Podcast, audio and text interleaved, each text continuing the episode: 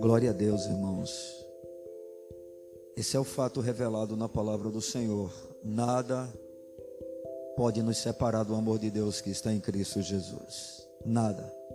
Amém, amados? Peço aos irmãos que abram novamente no Evangelho de João, no capítulo 21. Queremos fazer a leitura mais uma vez do texto que utilizamos no início do culto.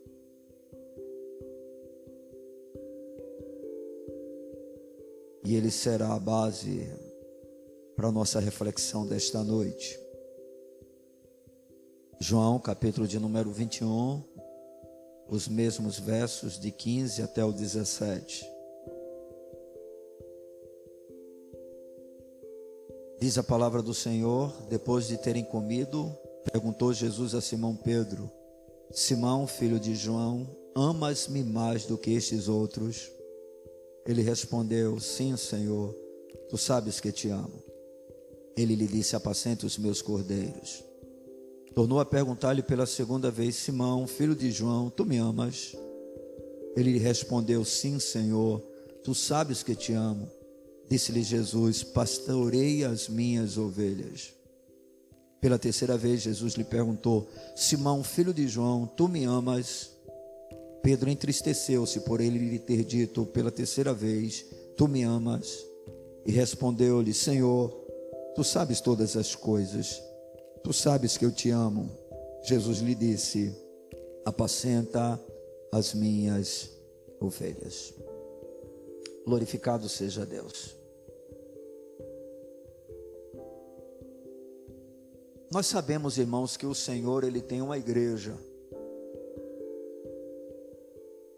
E essa igreja, ela não é uma placa denominacional, ela não é composta apenas por um determinado grupo de uma instituição religiosa. Não. A igreja do Senhor é uma igreja universal é o que a Bíblia chama de corpo místico de Cristo. Ela é composta por aqueles que fazem parte da família de Deus, que tiveram uma experiência real de conversão, foram regenerados, nasceram de novo, receberam um novo coração, uma nova natureza. Homens, mulheres, conforme diz lá no livro de Apocalipse, comprados por Deus através de Cristo, de todas as tribos, línguas, raças, povos e nações. E este mesmo povo foi constituído pelo próprio Deus como sendo sacerdócio real, nação santa, povo de propriedade exclusiva de Deus. Mas é interessante notar que, mesmo os cristãos verdadeiros, eles podem divergir entre si em muitas coisas, sobretudo em algumas questões doutrinárias. Ou seja, necessariamente não quer dizer que todo cristão ele pense exatamente da mesma forma sobre todos os assuntos, sobre todas as questões. E isso a gente pode perceber e observar né, em cada congregação, porque cada uma tem o seu modo de trabalhar, tem a sua forma de culto, tem a sua maneira de adorar, tem a sua forma de governo, enfim, é? nós temos características distintas em cristãos verdadeiros, dependendo da denominação que tais façam parte. No entanto, apesar dessas divergências que podem existir entre cristãos verdadeiros, há também, sem sombra de dúvidas, coisas que são comuns a todos eles. Ou seja, mesmo existindo algumas divergências, diferenças entre os cristãos verdadeiros, algumas coisas elas são comuns a todos eles. E quais são elas? Nós podemos citar algumas, como por exemplo a fé exclusiva na pessoa de Cristo, né? a fé exclusiva na obra que Jesus realizou naquela cruz. Uma outra coisa em comum é a esperança que todo cristão ele tem em relação à eternidade, a expectativa de viver para sempre com o Senhor. Uma outra coisa em comum é o temor a Deus. É impossível ser um cristão verdadeiro e não se temer o Deus, né, em quem se deposita a fé. Há ainda também a questão da obediência à palavra do Senhor. Ou seja, todo cristão verdadeiro, ele vai empenhar o devido esforço para que a palavra que ele declara ser a palavra do seu Deus possa ser realidade na sua própria vida. A obediência é algo que é comum a toda a cristandade real, verdadeira.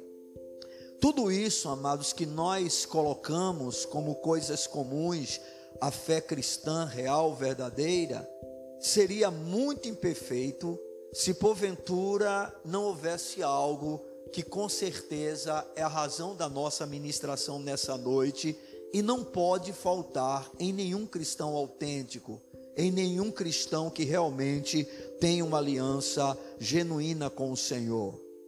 E o que é isso? É exatamente o amor pelo bendito Salvador, o amor pela pessoa de Cristo. Ou seja, se há algo que é comum a todo cristão verdadeiro, e é a razão da nossa reflexão, é o que nós vamos destacar nessa noite, é que todo cristão verdadeiro ama a Cristo. Eu vou repetir, porque você precisa pensar sobre isso. Todo cristão verdadeiro ama a Cristo. Ok? Você não pode se esquecer disso. E você precisa estar o tempo todo avaliando se isso é real em sua vida. Certo? Porque a gente vai perceber que justamente não há uma relação genuína com o Senhor se não for fundamentada no amor.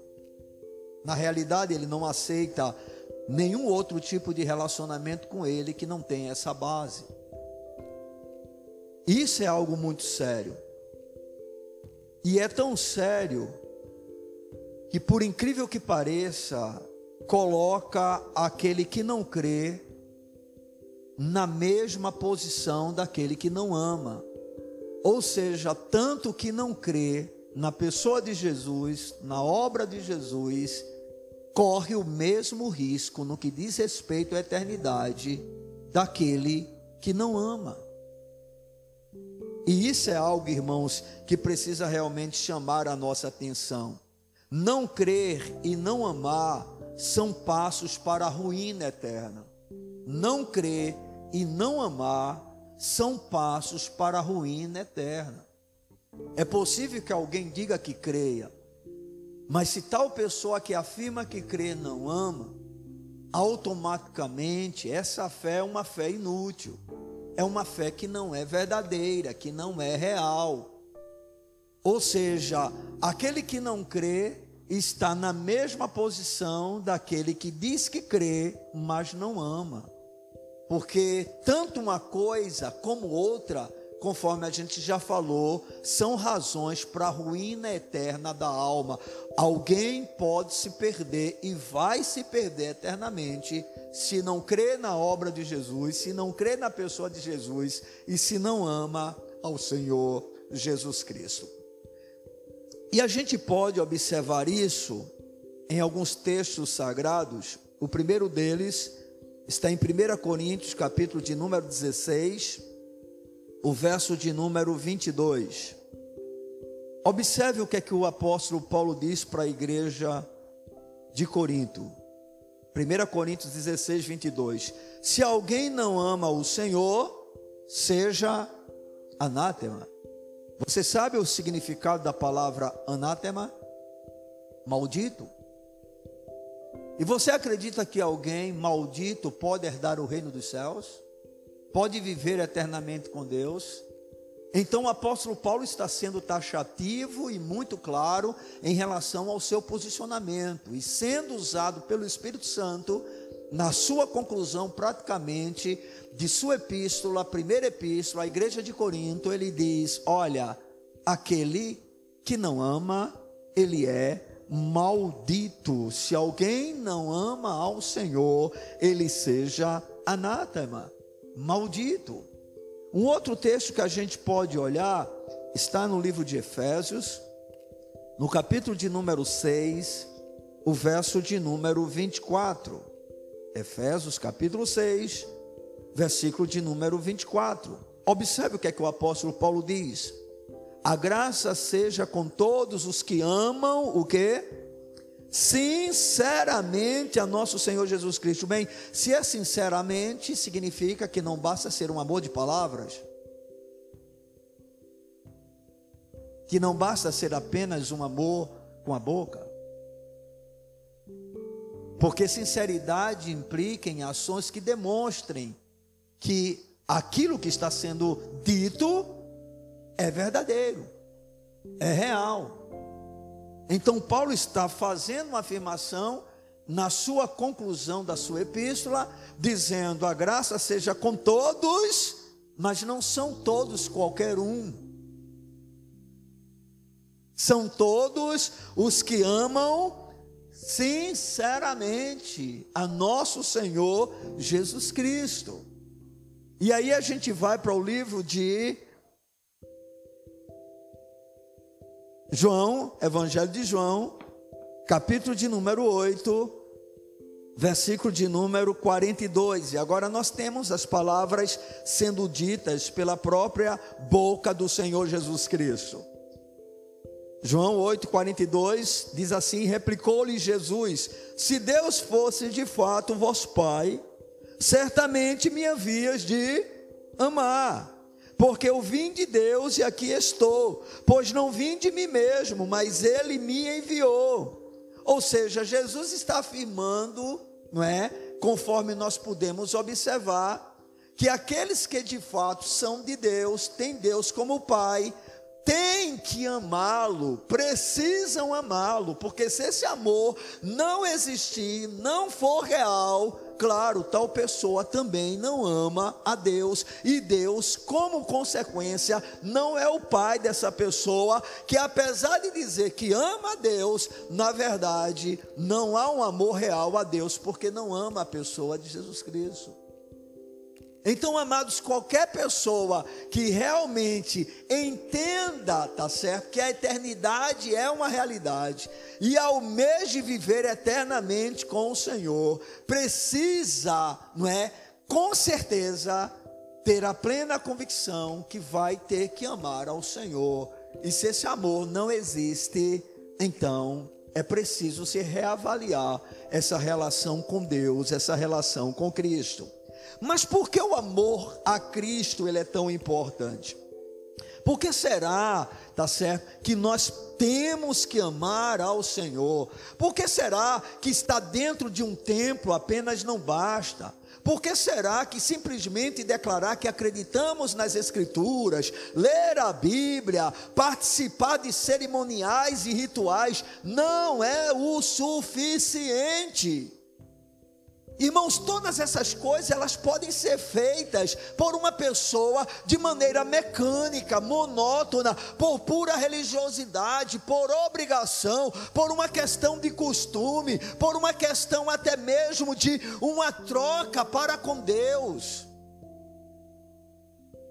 E ainda assim não amar ao seu Senhor. E o nosso Deus não aceita uma relação com Ele que não seja pelo amor. Ele não aceita. Por que o amor a Cristo é tão importante? Primeiro, porque o amor a Cristo é o companheiro inseparável da fé salvadora. Vou repetir: o amor a Cristo é o companheiro inseparável da fé salvadora. Por favor, me ouçam. O amor não pode justificar. O que é justificar é tornar alguém justo. Ok? Este é um ofício da fé. Nós somos justificados pelo amor? Não. O que é que diz Romanos capítulo 5, versículo de número 1? Justificados, pois, por meio da fé, nós temos paz com Deus através do nosso Senhor Jesus Cristo. Então não é o nosso amor para com Cristo ou para com Deus que nos justifica. Não, a justificação é exclusivamente por meio da fé. A fé é o meio, o mecanismo através do qual toda pessoa se torna justa diante de Deus. Nós temos aprendido e insistentemente ouvido que todos nós somos pecadores, e não importa quanto tempo estejamos caminhando com o Senhor, essa nossa condição não muda. Nós vamos descer ao túmulo carregando em nós o corpo do pecado, e querendo ou não, ainda tendo a herança de Adão. Mas o que é que nos torna justos? É porque nós, depois que vamos dizer assim, que é, entregamos a vida para Jesus, a partir daí nós não pecamos mais, nós não cometemos mais nenhuma transgressão, nós não tivemos mais nenhuma falta para com Deus, nós não entristecemos mais, nós não magoamos mais o seu coração. É claro que não. Nós vamos ser salvos porque Ele nos justificou. Nós somos condenados em Adão, mas Cristo nos justificou. O que é que Deus fez? Imputou sobre ele os nossos pecados, lançou sobre ele as nossas ofensas, as nossas transgressões, a nossa maldição, a nossa culpa, a nossa condenação. E sobre nós, o que é que ele fez? Bem, pegou a justiça do seu filho e lançou sobre a nossa vida. Nós somos pecadores justificados. Aleluia. É por isso que, independente do crime que tenhamos cometido no passado, nós estamos justificados. É por isso que, mesmo que depois de termos entregues a vida para Jesus, cometemos transgressões contra o Senhor, nós estamos justificados. A justificação, ela não deixa de existir quando eu tropeço ela não deixa de existir quando eu erro, ela não deixa de existir quando eu cometo algum tipo de fracasso. Não, irmãos. Irmãos, a nossa obediência, por mais que ela se aperfeiçoe, ela permanece experimentando deformidades. De tal forma que quando eu sei fazer o bem e eu não faço, eu estou pecando contra Deus. Ou seja, nós permanecemos tropeçando em alguns momentos, mas estamos justificados. Aleluia. Então, o que é que nos justifica a fé? Não é o amor Ok? Mas uma coisa muito importante, queridos, para a gente compreender é que aonde há fé justificadora em Cristo, sempre haverá amor sincero para com Cristo. Ou seja, o amor não nos justifica. O que nos justifica é a fé. Mas quando a fé é real, ela é salvadora, não há como não existir amor para com Cristo. Amém? Estão compreendendo? Então, eu sou justificado pela fé, mas se eu sou justificado pela fé, e essa justificação me coloca em uma posição de salvação, então, automaticamente, eu vou ter que amar ao Senhor, eu vou amar ao Senhor, por quê? Porque foi Ele quem me justificou. Só para você compreender mais ou menos isso, tá certo? Vamos supor né, que você esteja morrendo, tá certo, em alto mar ou em qualquer um outro lugar, tá certo, no meio das águas. E você não tem nenhuma expectativa de salvação. E de repente alguém se lança ao seu encontro e aí empenha todo o esforço necessário, correndo o risco da sua própria vida, não é? E consegue salvar você. Bem, você foi salvo por aquela pessoa. O que é que a partir de então vai existir de você para com aquela pessoa? uma eterna gratidão. Você, de certa maneira, vai amar aquela pessoa, porque você sabe, eu devo a minha vida a ela. Eu devo a minha vida a ela. Então não é diferente com Cristo. Quando nós compreendemos o nosso estado de miséria, o nosso pecado, e sabemos que fomos justificados por esse Jesus, nós vamos amá-lo. Ele se tornará a pessoa mais importante da nossa vida. Ninguém vai conseguir tomar mais o seu lugar. Por quê? Porque o amor a Cristo é um companheiro inseparável da fé. Aquele que crê vai amar. Não é uma questão simplesmente de religiosidade, queridos. É algo prático, é algo real, é algo verdadeiro. Porque a pessoa que vai amar a Jesus sabe o que ele fez por ela. Você sabe o que Jesus fez por você?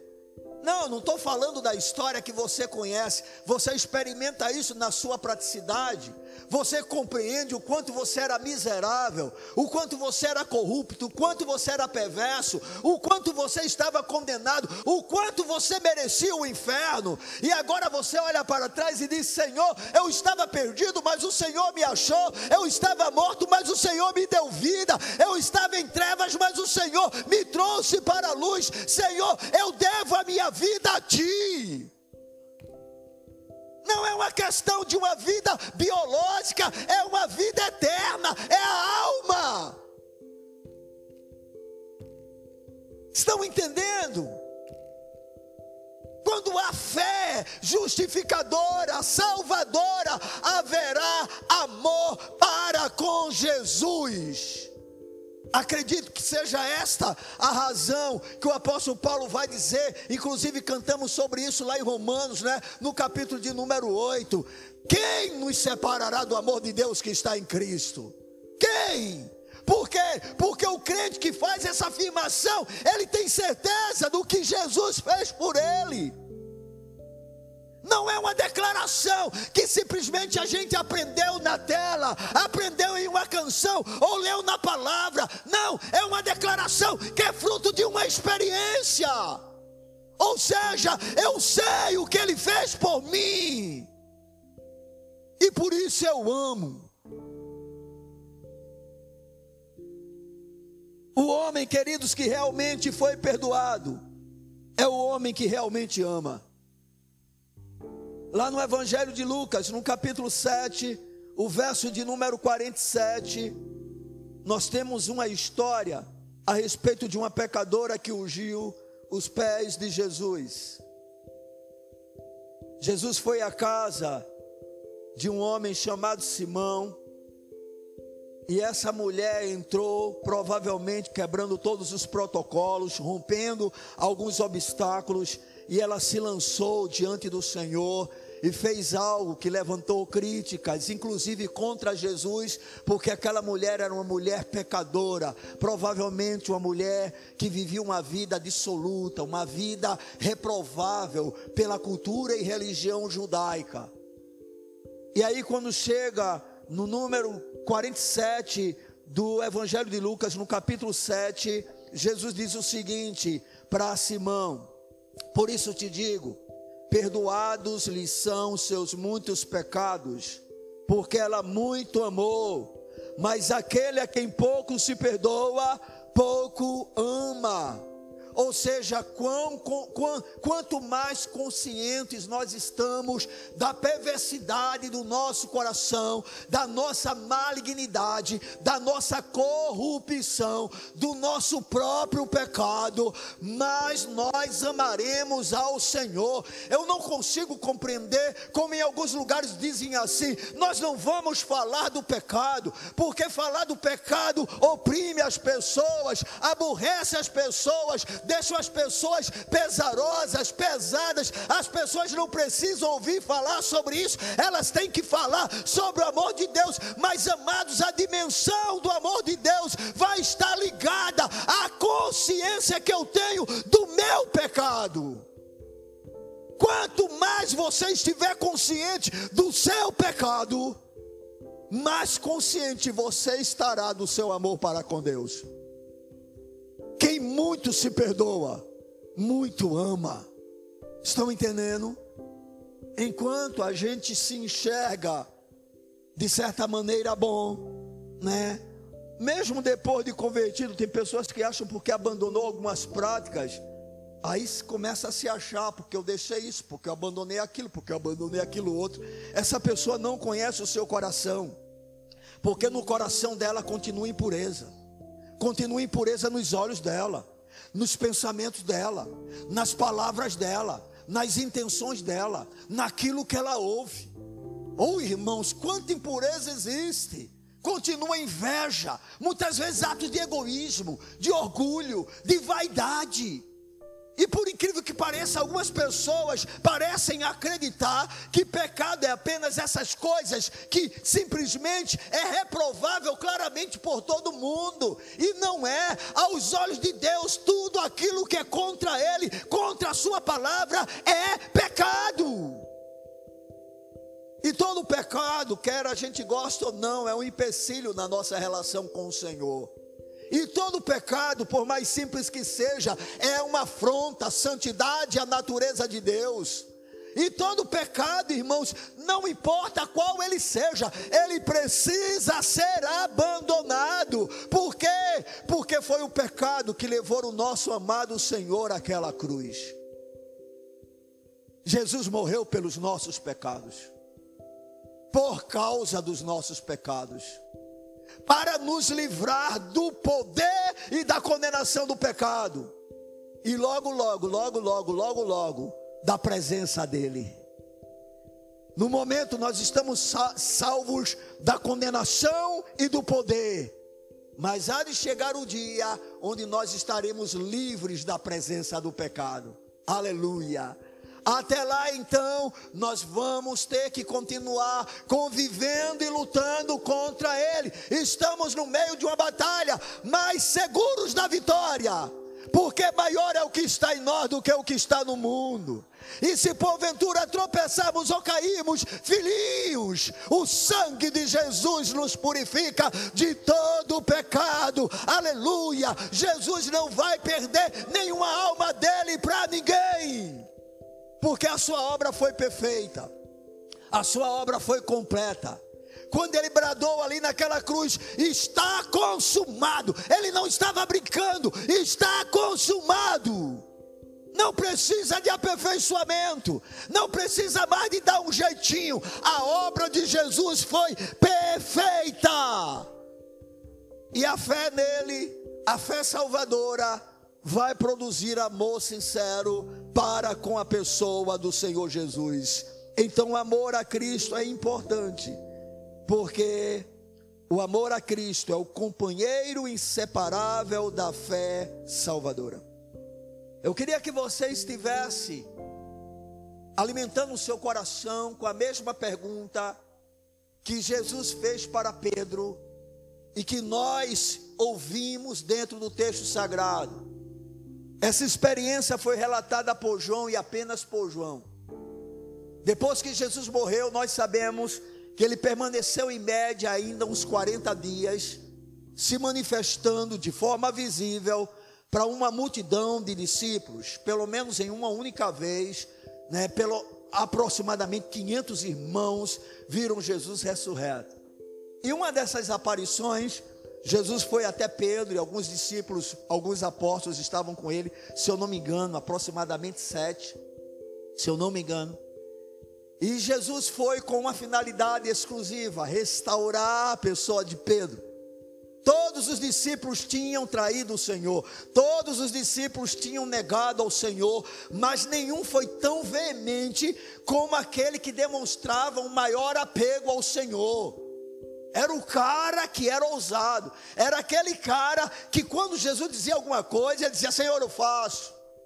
Senhor, eu estou aqui. Olha, Senhor, todos podem te negar, mas eu não vou te negar. Eu estou pronto a morrer por tua causa. E eu sei que Pedro estava sendo sincero. Não era apenas uma empolgação, mas Pedro não conhecia ainda a própria natureza do seu coração, o quanto o seu coração era enganoso. E aí Pedro cai terrivelmente, nega o Senhor três vezes, blasfema contra o Senhor. Eu nunca o conheci. Eu não sei quem é ele. E aí depois disso, Pedro chora amargamente. E mesmo Jesus aparecendo com os outros ali presente naquela reunião, é como se Pedro tivesse ali, mas dizendo assim: bem, eu acho que não tem mais jeito para mim. Eu traí o meu mestre. Eu neguei o seu nome. Eu não tenho nenhuma condição de ser a coluna da igreja. Não tem mais jeito. E Jesus foi. E aí, depois de comer com os discípulos, ele começou a caminhar com esses discípulos. E Pedro estava ali. Eu não sei se os demais estavam com ele, mas pelo menos João estava presente.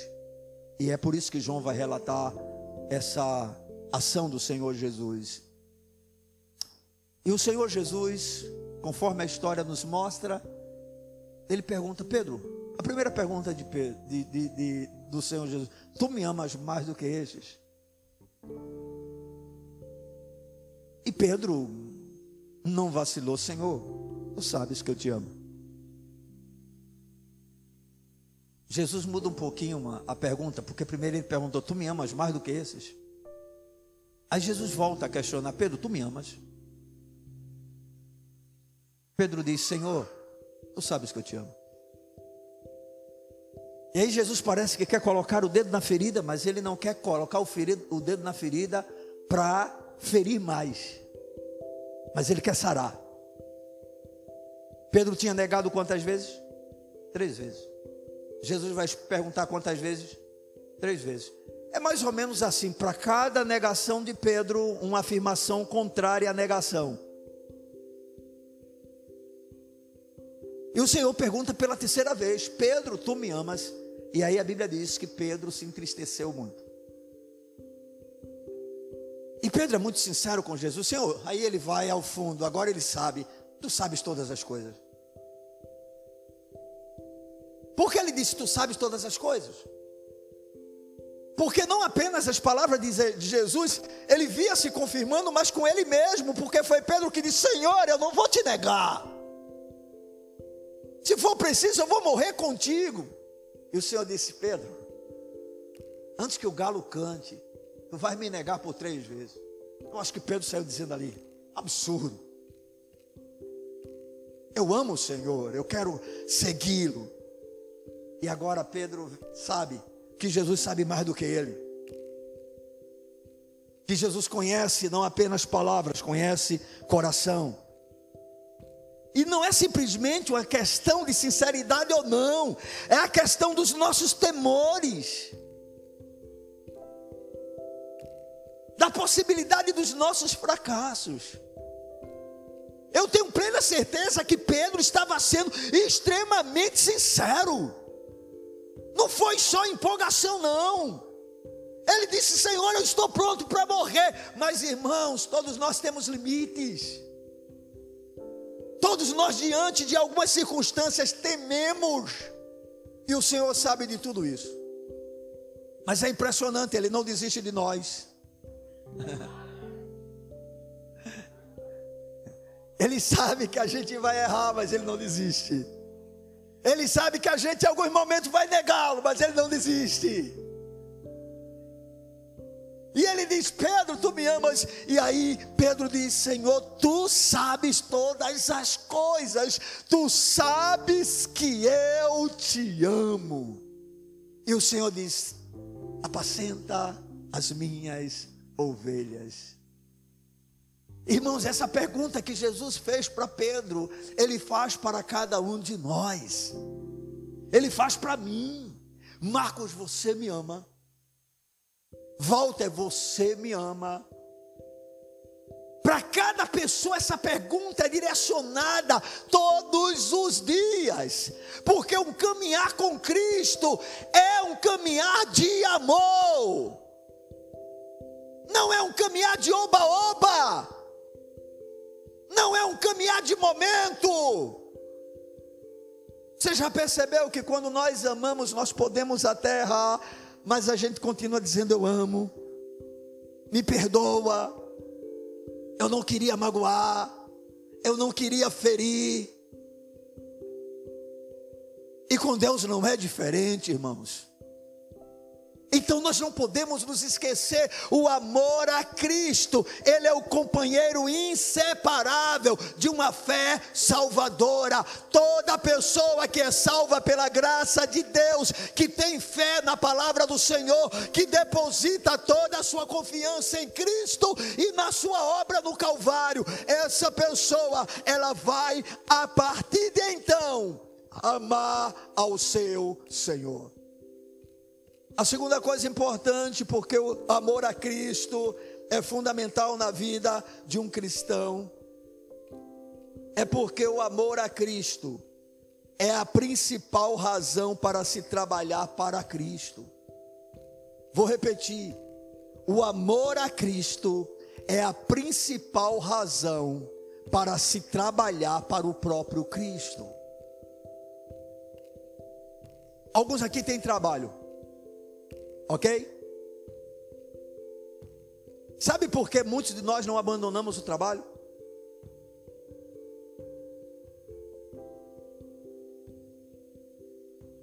Por causa do dinheiro. Quem aqui trabalha em algo, por exemplo, que não vê a hora de terminar o horário para ir para casa? Eu acho que várias pessoas.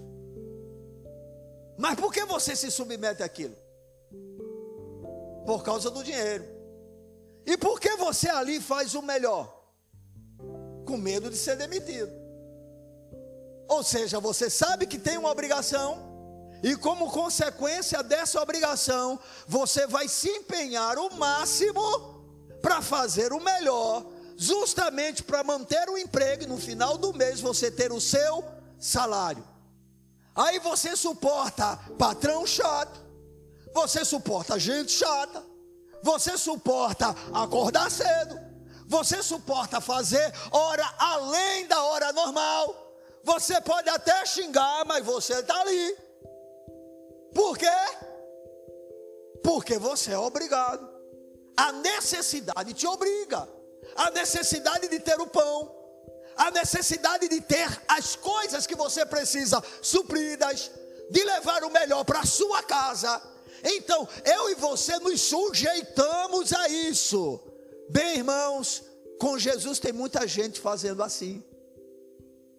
Ou seja, serve ao Senhor, trabalha para o Senhor por obrigação.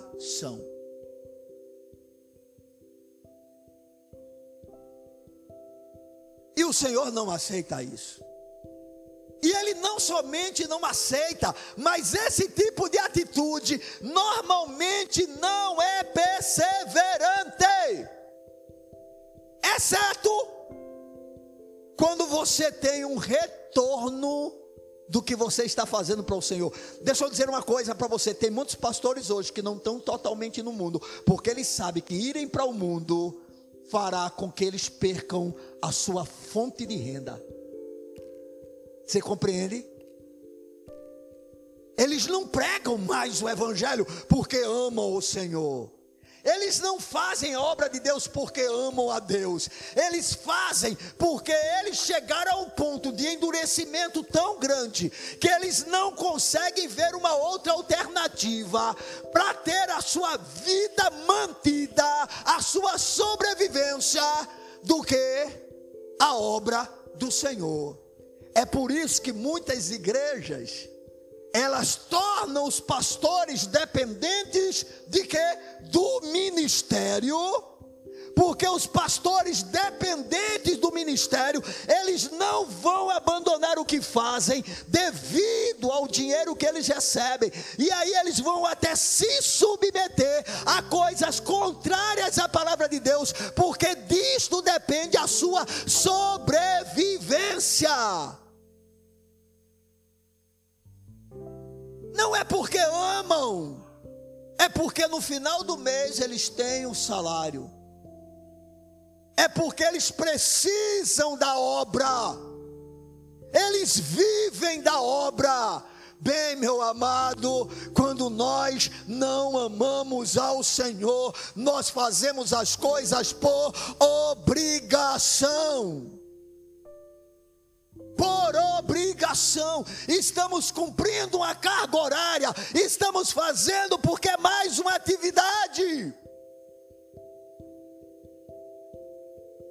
Às vezes temos razões como dar satisfação para terceiro, mostrar que há alguma coisa para alguém, buscar uma glória humana, uma, um aplauso humano. Não, não, não, não. A mola motriz que deve nos levar a fazer as coisas para Deus é porque nós o amamos. E aí, meu irmão, quando isso acontece, não importa se você é recompensado ou não. Não importa se você é visto ou não. Não importa se você tem algum tipo de vantagem naquilo ou não. Pelo contrário, você faz porque você não está fazendo para uma denominação, você não está fazendo para um pastor, você está fazendo para o teu Salvador, para aquele que tomou o teu lugar naquela cruz, para aquele que se doou por você, que derramou a sua última gota de sangue por sua causa. Isso muda tudo, irmãos. E por aí a gente começa a ver como o nosso amor é tão deformado, tão defeituoso para com o nosso Deus. Já percebeu que com muita facilidade a gente quer parar de fazer as coisas? O Senhor nos ordena algo em Sua palavra, a gente começa com todo entusiasmo, e aí a gente quer a participação, a ajuda de A, de B, de C, de D, se possível de toda a igreja, e no início de toda atividade, normalmente é uma empolgação enorme, e aí muitas pessoas, com o passar do tempo, deixa eu dizer uma coisa: o tempo ele é fundamental para demonstrar o amor. Amém, irmão? Eu posso dizer com toda sinceridade, apesar de todos os meus defeitos, eu amo a minha esposa hoje, depois de 33 anos de casado muito mais do que eu amava no, no período de namoro.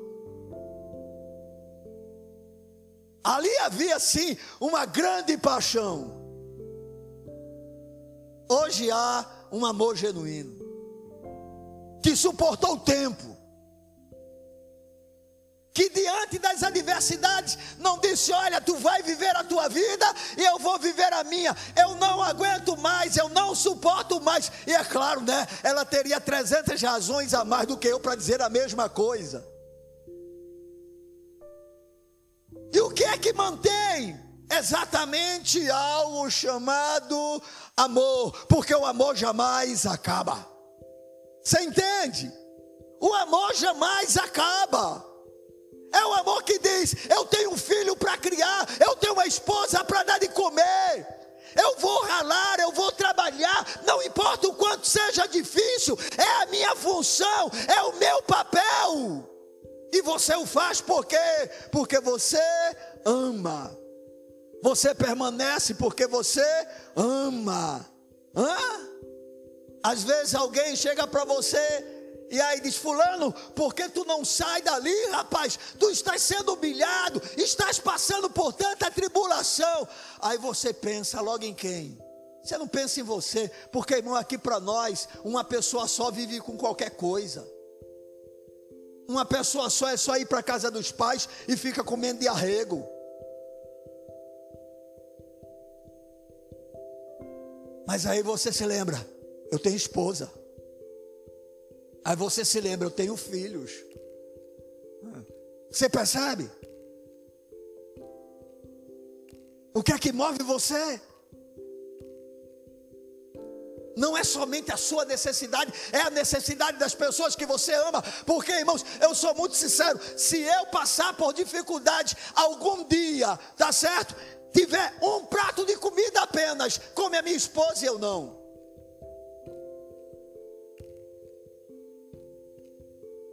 Se tiver dinheiro para comprar uma roupa apenas, compra a roupa dela e não a minha. Por quê? Porque diz a palavra de Deus em 1 Coríntios capítulo 13: o amor não busca os seus interesses. E com Deus não é diferente. Quando nós amamos a Deus, não é o nosso interesse que está em jogo, é o interesse dele, do seu reino, é a vontade dele e não a nossa.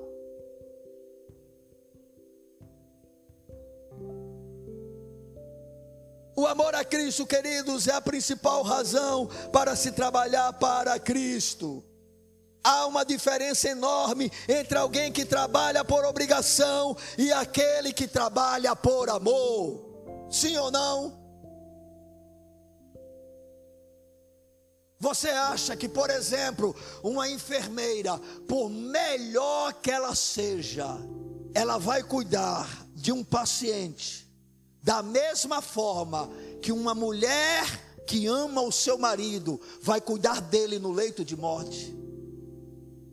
No primeiro caso, pode haver até um afeto humano, natural. No segundo caso, há um afeto profundo. Hã? Quem vai cuidar melhor de uma criança? Uma enfermeira ou uma médica, no sentido de dar toda a sua vida, toda a sua atenção, ou uma mãe lutando desesperadamente para que aquela criança não morra. São coisas distintas. As duas pessoas estão fazendo a mesma coisa, mas a motivação é outra totalmente diferente. No primeiro caso, pode haver alguma coisa humana que seja boa, mas o que está por detrás é o salário, é o dinheiro. No segundo caso, não, é apenas amor. Nada mais. No primeiro caso, vai estar passando, talvez, na hora a enfermeira está lá, doida para dormir, dá uma cochilada. Aí chegou a hora da medicação, ou a criança, ela passou por um problema e aí acionou todo mundo, ela acorda, vai lá e lá, né, ela fica, dá aquela assistência. A mãe não, a mãe ela vai ficar ali a noite toda.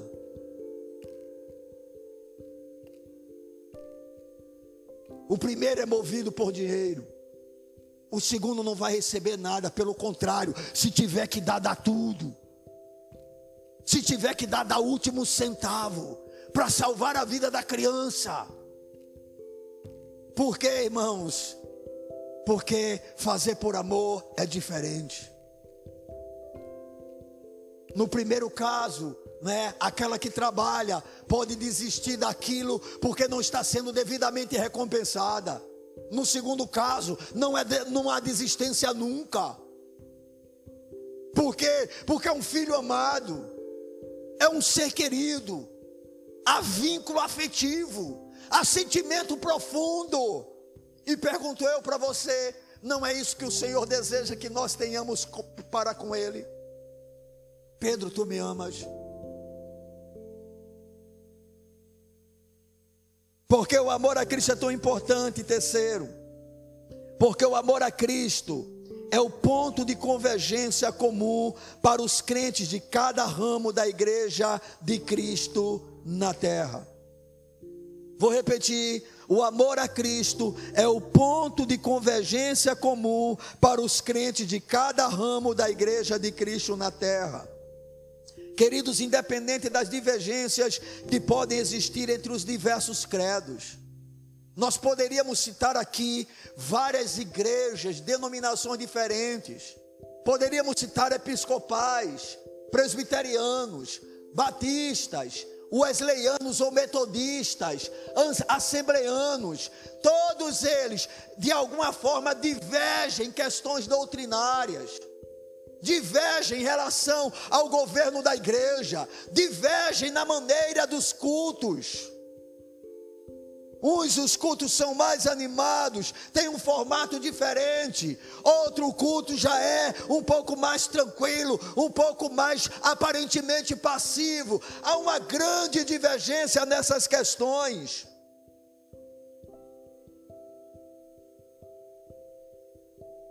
Mas quando se trata da questão do amor, todos se são realmente cristãos verdadeiros, estão unidos da mesma forma.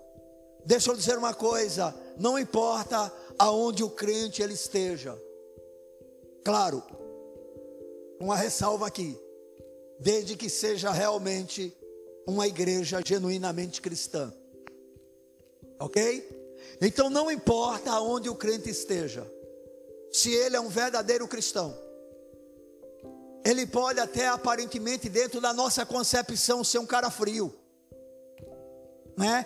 Porque o nosso conceito de fervor, o nosso nem tanto, né? Mas em alguns lugares é que um cara quente, ele tem que estar tá dando o tempo todo, aleluia, glória a Deus, né?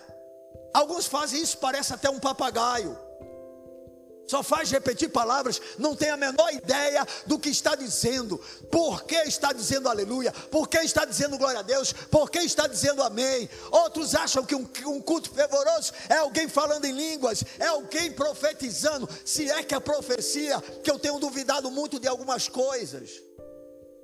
Isso não é sinônimo, irmãos, de um cristianismo verdadeiro. Uma coisa é certa: todo cristão verdadeiro, quer seja uma igreja denominada quente ou uma igreja denominada fria, eles têm uma marca em comum, e esta marca é: eles amam a Cristo. Não importa se ele é arminiano, não importa se ele é calvinista, não importa, ele ama a Cristo.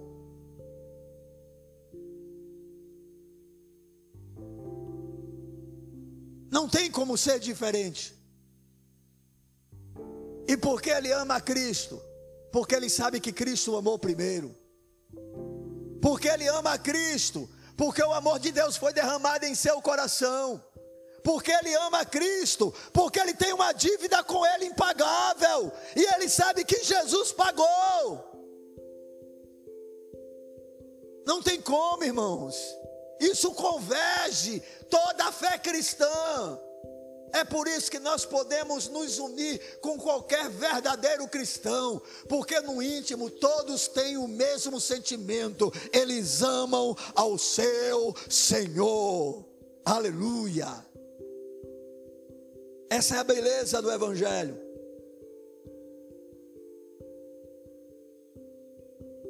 Pedro, tu me amas? Essa é uma boa pergunta que nós temos que responder. Porque o amor a Cristo é tão importante. Quarto, porque o amor a Cristo será a marca distintiva das almas salvas no céu. Aleluia. Amados, as antigas diferenças serão fundidas em um único sentimento comum. Deixa eu dizer uma coisa: nós não teremos mais nenhum debate lá no céu. Aleluia! Não vamos ter que discutir sobre predestinação, eleição, sobre pré-tribulacionismo, sobre tribulacionismo. Não vamos ter que discutir se a alma, se temos espírito, alma e corpo. Nós não vamos mais discutir nada.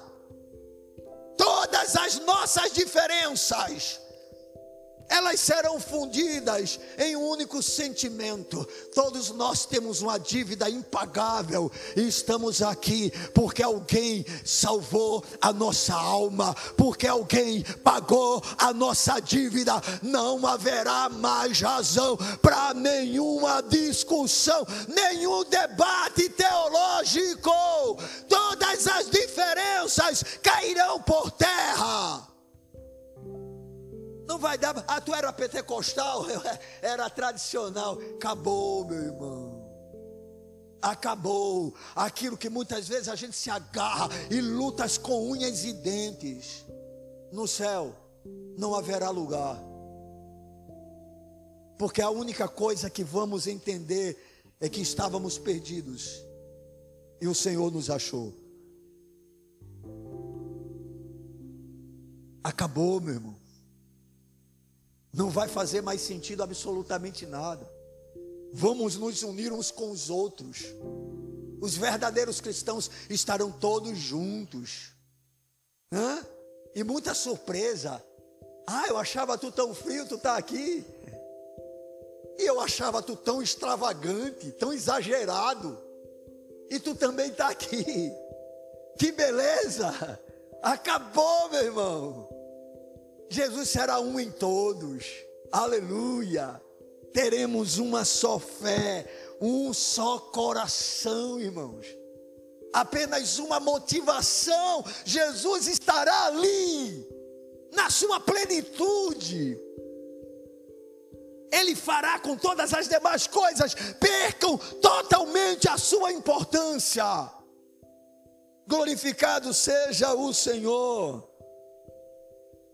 A nossa dívida para com Cristo, queridos, foi paga. Aliás, a nossa dívida para com Cristo, ela nunca será paga. O Senhor a pagou. O amor a Cristo há de prevalecer. Amém. É Ele que vai prevalecer. É por isso que em 1 Coríntios, no capítulo de número 13, o verso de número 13, o apóstolo Paulo falando sobre um dom que todos os crentes devem almejar e desenvolver em sua vida, ele vai dizer algo no término desse capítulo. Ele afirma: agora, pois, permanecem a fé, a esperança e o amor, agora ainda, viu? Estes três, porém, o maior destes é o porque porque o amor jamais acaba. E porque o amor jamais acaba? Porque Deus é amor. A essência dele é amor. E a essência dos seus filhos é amor. Amém, irmãos? O dele é perfeito. O nosso é defeituoso. Mas está sendo desenvolvido. Amém? O importante é que ele existe. E é bom desenvolvê-lo, irmãos. É bom avançar, é bom crescer, é bom demonstrar a cada dia o quanto nós amamos ao Senhor. Não se canse de se esforçar para Deus. Não é para você ser salvo, é porque Ele te salvou. Deixa que as pessoas zombem de você, lhe chamem de fanático. Faça a sua parte. Você não deve satisfação para ninguém. Você já tem um Deus que fez tudo por você e que somente a Ele você deve satisfação. E é evidente que se você der a Ele a devida satisfação, você será luz neste mundo e sal nesta terra. Amém. Todo cristão, querido verdadeiro, ele precisa ter essa particularidade em sua vida. Isso é algo comum a todo o cristão verdadeiro. Ou seja, todo cristão verdadeiro ama a Cristo. Você ama a Cristo? Você ama a Cristo?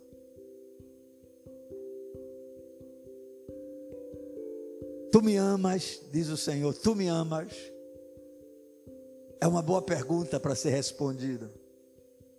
Apenas para que a gente possa guardar melhor a palavra no nosso coração eu vou repetir exatamente é, aquilo que nós falamos que torna esse amor a Cristo tão importante.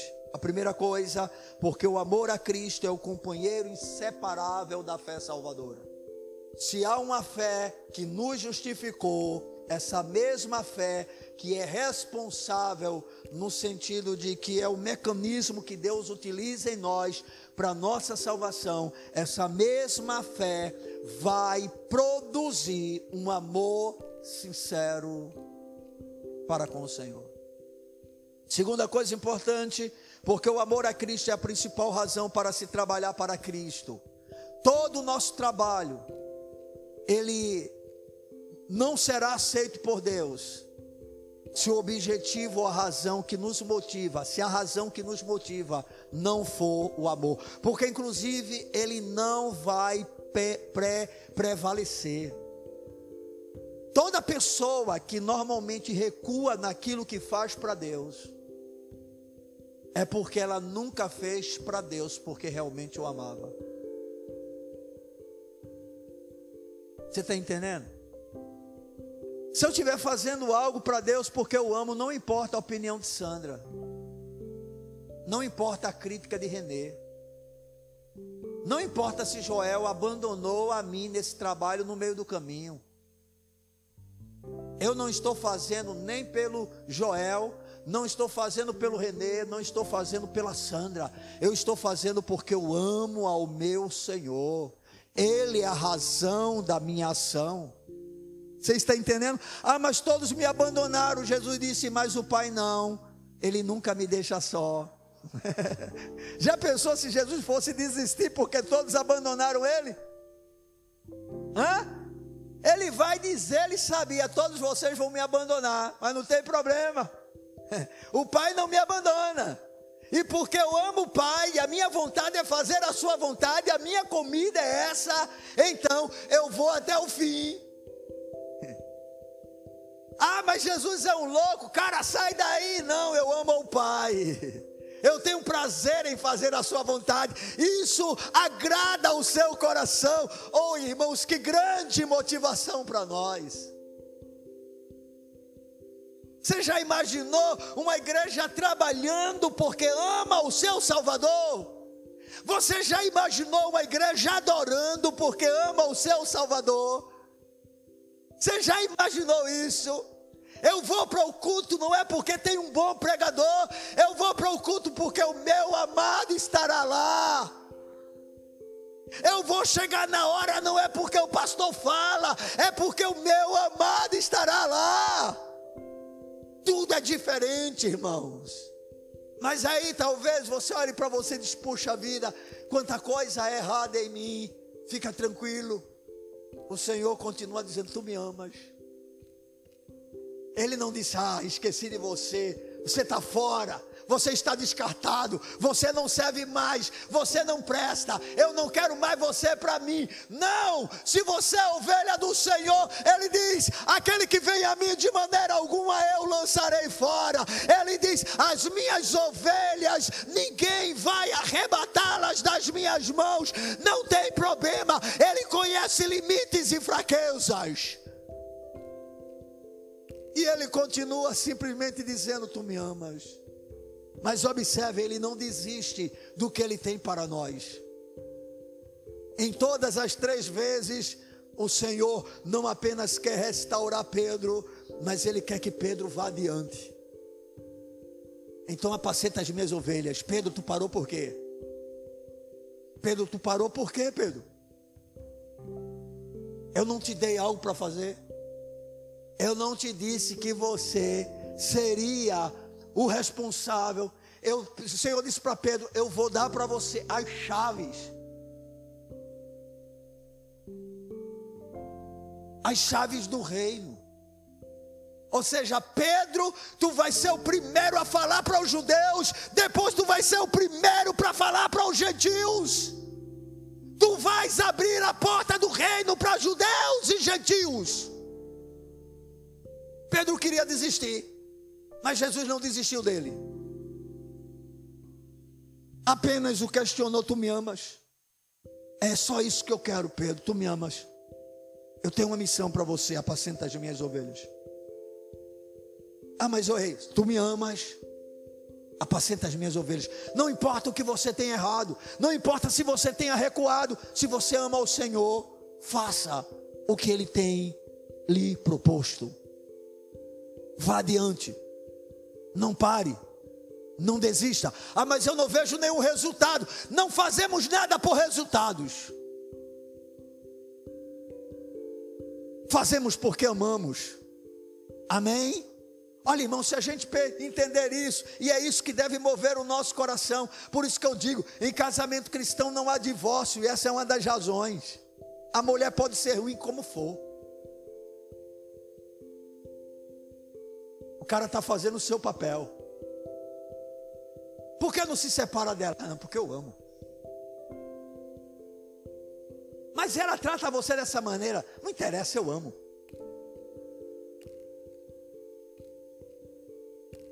A gente não faz simplesmente porque, ah não, eu sou apaixonada, era a coisa mais maravilhosa do mundo, não coisinha fofa, coisa linda, é ruim a bichinha, a danada é triste, meu velho, mas você ama. Se Jesus suporta a, a coisa como eu, imagine, porque eu não posso suportar algo que é parecido comigo, e às vezes eu sou pior. Eita, glorioso, tu me amas? Pergunta o Senhor para nós. O amor a Cristo, queridos, é o ponto de convergência comum para os crentes de cada ramo da igreja de Cristo na terra. No final, todos, todos, todos convergem na mesma coisa. Todos amam a Cristo, com pontos de vista diferentes, com doutrinas diferentes, com formas de culto diferentes, com tipos de louvores diferentes. Não importa, o que nos une é o nosso amor a Cristo. Amém, irmãos? E a quarta coisa, porque o amor a Cristo será a marca distintiva das almas salvas no céu. Porque o amor jamais acaba. Amém? E para a gente concluir, eu concluo fazendo uma pergunta, como você ouviu durante toda a ministração: Você ama Cristo? Esta é uma pergunta que precisa ter uma resposta honesta pois é inútil esconder o fato. Por favor, me ouça, a mensagem ainda não acabou. Preste atenção no que eu estou lhe dizendo. Primeiro, você ama Cristo? Essa é uma pergunta que precisa ter uma resposta honesta, pois é inútil esconder o fato de que se você não ama, se você não ama, sua alma está em perigo. Se você não ama Jesus, a sua alma está em perigo. Você não possui nenhuma fé salvadora em sua vida. Você está desqualificado para o céu, caso morra agora. Acorde para o perigo de seu posicionamento e ame a Cristo. Presta atenção nisso. Se você não ama a Cristo, faça uma sondagem. Veja o seu comportamento em relação às coisas de Deus, em relação à sua palavra, em relação ao seu relacionamento com Ele, em relação à adoração do seu nome, em relação ao seu serviço para Ele. Avalie analise e responda honestamente para você. Se você realmente ama a Cristo. Porque se você não ama, você está desqualificado para morar no céu. Jesus não levará para o céu ninguém que não o ame. Ninguém que não ame a Cristo estará com Ele eternamente. Amém, irmãos? Que o Senhor nos ajude e nos ensine a amá-lo. E que brote no nosso coração um amor tão espontâneo que a gente não tenha que fazer esforço nenhum para isso. Que seja algo tão natural que a gente não precise ver como sacrifício aquilo que fazemos para o Senhor. Porque, irmãos, o tamanho do sacrifício que fazemos está relacionado ao tamanho do amor que temos. Aliás, é inversamente proporcional. Quanto mais nós amamos ao Senhor, mais o sacrifício para Ele fica pequeno. Eu lembro-me, agora veio a memória da experiência de Jacó. Nós sabemos que Jacó, ele teve duas esposas, né? Ele amou a quem? A Raquel. Mas deram a ele primeiro a quem? A Lia. E aí o que é que a narrativa bíblica diz? Que ele trabalhou sete anos por Raquel. E aí diz o texto bíblico que esses sete anos passaram rapidamente pelo muito que ele amava, ou seja, foi um sacrifício pequeno, e foi tão pequeno que ele teve que trabalhar mais sete anos. Ele disse: Não tem problema, eu trabalho mais sete. Por quê? Porque amava Raquel. Então, quando nós realmente amamos, a gente não vê o que fazemos para os outros como sacrifício. É por isso que eu sei, eu tenho certeza, nós amamos muito pouco, irmãos. Tanto a Deus E é claro, se eu amo pouco a Deus, eu vou amar pouco ao próximo e até mesmo as pessoas da minha intimidade. Eu não tenho como amar alguém de forma correta, adequadamente, se primeiramente não amar com todo o meu ser ao meu Senhor. Quanto mais eu amo ao Senhor, mais aquilo que para muitos é sacrifício, para mim se torna nada. Por quê? Por causa do amor. Amém? Vamos ficar de pé na presença desse bendito Deus.